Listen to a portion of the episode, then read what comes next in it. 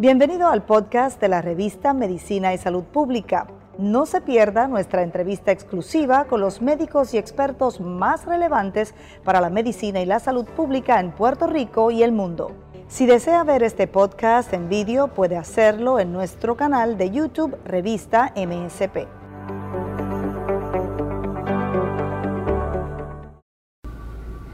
Hoy la Sociedad Puertorriqueña de Endocrinología y Diabetología ha hecho un llamado a la ciudadanía para no bajar la guardia en cuanto a sus tratamientos en lo que tiene que ver con las, la glándula ¿verdad? De, la tiroide, eh, porque ciertamente hay un 23% de la población afectado con consecuencias quizás devastadoras por la pandemia, ¿verdad, doctor? Eso fue básicamente el mensaje, que durante la pandemia quizás eh, muchas personas no se acercaron. Disculpen, se encuentra conmigo el doctor eh, Rodríguez Matei, Mateo, quien es el García Mateo, quien es el presidente de la Sociedad Puertorriqueña de Endocrinología y Diabetología, que auspició este foro conjuntamente con la organización ABDI eh, y obviamente pues prensa del área de la salud. Doctor, ¿por qué era importante hacer esto ahora? Es importante, todos los, en marzo, eh, todos los años se trata de hacer, obviamente todo el año, pero se trata de enfatizar en marzo el cuidado de las condiciones de tiroides. O sea que marzo es oficialmente el mes para de hecho, ese, generar prevención y conciencia. El subsecretario de Salud entrega la proclama a mi persona sobre que se declara marzo como mes de, concientizar a la, a, la, a la, población de condiciones de tiroides, ya sea cualquier condición, ya sea por deficiencia de la hormona, aumento de la hormona, nódulos de tiroides, cáncer de tiroides, bocio, tiroides en el embarazo, todas las condiciones que tienen que ver con tiroides. Y enfatizando lo que tú acabas de decir, eh, durante pandemia, ese es el tema de este año, eh, hubo muchos pacientes que abandonaron el tratamiento. Eh, no lo abandonaron por completo, pero el seguimiento médico no fue adecuado, la evaluación clínica, la evaluación en laboratorio, los ajustes de medicamentos, el suplido de medicamentos, y eso pues ahora se ha visto unas consecuencias. Ah, pues esa era mi próxima pregunta, porque ¿qué puede estar pasando con ese paciente si no siguió ese procedimiento? Pues complicaciones de, de, de los problemas que tenga de tiroides. Por ejemplo, si el paciente es hipotiroideo y no se trató bien su tiroides, o no se monitoreó y tiene un, suplemento que esté excesivo o esté deficiente, pues dependiendo de cuán sea el problema, pues va a desarrollar unos síntomas, ya sea de tiroides excesiva o de tiroides deficiente. ¿O puede ser fatal, doctor? Bueno, eh, eh, si no se atiende a tiempo y se sigue con ese problema eh, de descontrol, sí, obviamente. Pero es, por eso es concientizar a la, a la comunidad de que de que hay que evaluarse, de que tienes que seguirte con tu médico, de que tienes que ajustar esas dosis si es necesario. Si el paciente está controlado, lo podemos seguir cada seis meses, pero si el paciente tiene un descontrol, tenemos que evaluarlo más seguido. En ese sentido, los endocrinólogos han estado haciendo uso de la telemedicina para... Bueno, eh, es, una, es una alternativa, ¿verdad? Este, muchos de nosotros, y me incluyo, hicimos las evaluaciones presenciales, eh, con todas las precauciones en la oficina. Pero se tiene también la alternativa de telemedicina para, el paciente, ¿verdad? Este, que, que así lo requiera. Hay pacientes que no se pueden evaluar por telemedicina y hay pacientes que, que sí se pueden evaluar por telemedicina dependiendo de cuán descontrolado esté o cuáles son las condiciones asociadas de ese paciente. Pues eh, sé que ustedes también tienen un gran interés en educar también a los médicos primarios, que usualmente son los que quizás pudieran referir o hacer los primeros análisis conducentes quizás a, una sospecha, ¿verdad? Porque no hay un diagnóstico como tal a nivel primario. Siempre, siempre eh, puede haber el diagnóstico, ¿verdad? Siempre la, el SPET, la Sociedad Puertorriqueña de Endocrinología y Diabetología, tiene esa misión de educar tanto a los colegas primarios como de otras especialidades y manteniendo la educación a nosotros como especialistas, que tenemos que seguirnos educando. Eh, para esas condiciones de tiroides. Cuando tú hablas de los otros médicos, ¿verdad? que no son endocrinólogos, la mayoría de los pacientes de tiroides, a ver, los médicos primarios, y nosotros queremos enfatizar que tengan el conocimiento para un diagnóstico temprano, certero, un tratamiento adecuado donde puedan ajustar las dosis en caso de que ese paciente no pueda obtener un referido temprano con el endocrinólogo. Y también conocer qué paciente en, en realidad necesita la evaluación más rápida por un endocrinólogo. Este doctor se puede curar esa, ese mal comportamiento de esa glándula. bueno, eh, eh, depende de la condición. Las condiciones de tiroides usualmente son crónicas.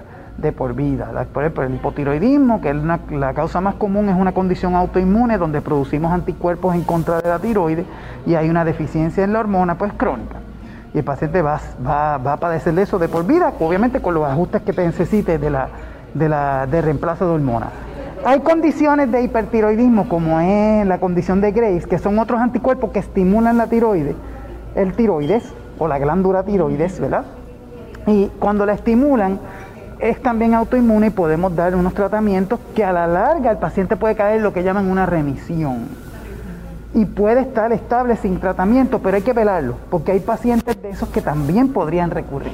O sea, que, el que padece de tiroides tiene que darse un seguimiento de por vida, aunque no esté en tratamiento. Igual que los pacientes que tienen nódulos de tiroides, que no los biopsiamos o los biopsiamos y están benignos, tienen que darse un seguimiento de por vida, aunque no tengan ningún tratamiento relacionado a ello. Doctor, ¿y el síndrome de Hashimoto? Eh, hay médicos que quizás consideran que no hay tratamiento para eso, sí hay tratamiento. Sí, no, el Hashimoto es la condición más común de hipotiroidismo y se trata reemplazando la hormona de tiroides. ¿ok? Uno, uno eh, diagnostica el, el, hipotiroidismo, la más común es Hashimoto, pues reemplaza la hormona tiroidea dependiendo del paciente, dependiendo de la edad, dependiendo del, del estado del paciente, las condiciones asociadas que tenga, si es una, mujer o un hombre más joven, si es un hombre o una mujer un poco más de edad más avanzada o mujeres posmenopáusicas, para determinar entonces cuál es el tratamiento que se debe dar al inicio, en seguimiento y cuáles son los parámetros de hormona tiroidea, mayormente el TSH, que es lo que se sigue, adecuados para ese paciente individual. No es lo mismo tratar a una mujer, por ejemplo, que está en edad reproductiva, que quiere tener un embarazo, donde tenemos que tener los niveles de TSH un poco más bajos, que aquella mujer que está, estoy poniendo la mujer que como ejemplo, pero puede ocurrir en hombres, en niños, o aquella mujer que, por ejemplo, está en una etapa postmenopáusica, que su condición, su función de tiroide normalmente va a estar más baja, pues los parámetros de TSH los podemos dejar un poco más altos. Claro, y eso porque... Para no sobretratar, perdón. Y estamos hablando de la mujer porque la mujer es la que... La que más común. La más común. Eh, doctor, aparte de eso, la incidencia de cáncer de, tiroides. Bueno, en, los últimos años ha aumentado la incidencia de la prevalencia de cáncer de tiroides, pero no es porque, porque sea que, haya aumentado la condición en la severidad, es en realidad se diagnostican más temprano. Tenemos muchas modalidades de, de imágenes ahora. Sí, que te voy a dar, hace 10 años, sí, te voy a dar un ejemplo. Alguien tiene un problema en una de las carótidas o un dolor en el cuello y se le hace una imagen para evaluar, porque ahora están más accesibles. Y al tener esa imagen, hay veces que se encuentran muchos nódulos, lo que llaman incidentales, que los encontraste sin tenerlos que buscar. hiciste una evaluación para otro síntoma o otra condición y encontraste un nódulo de tiroides incidental.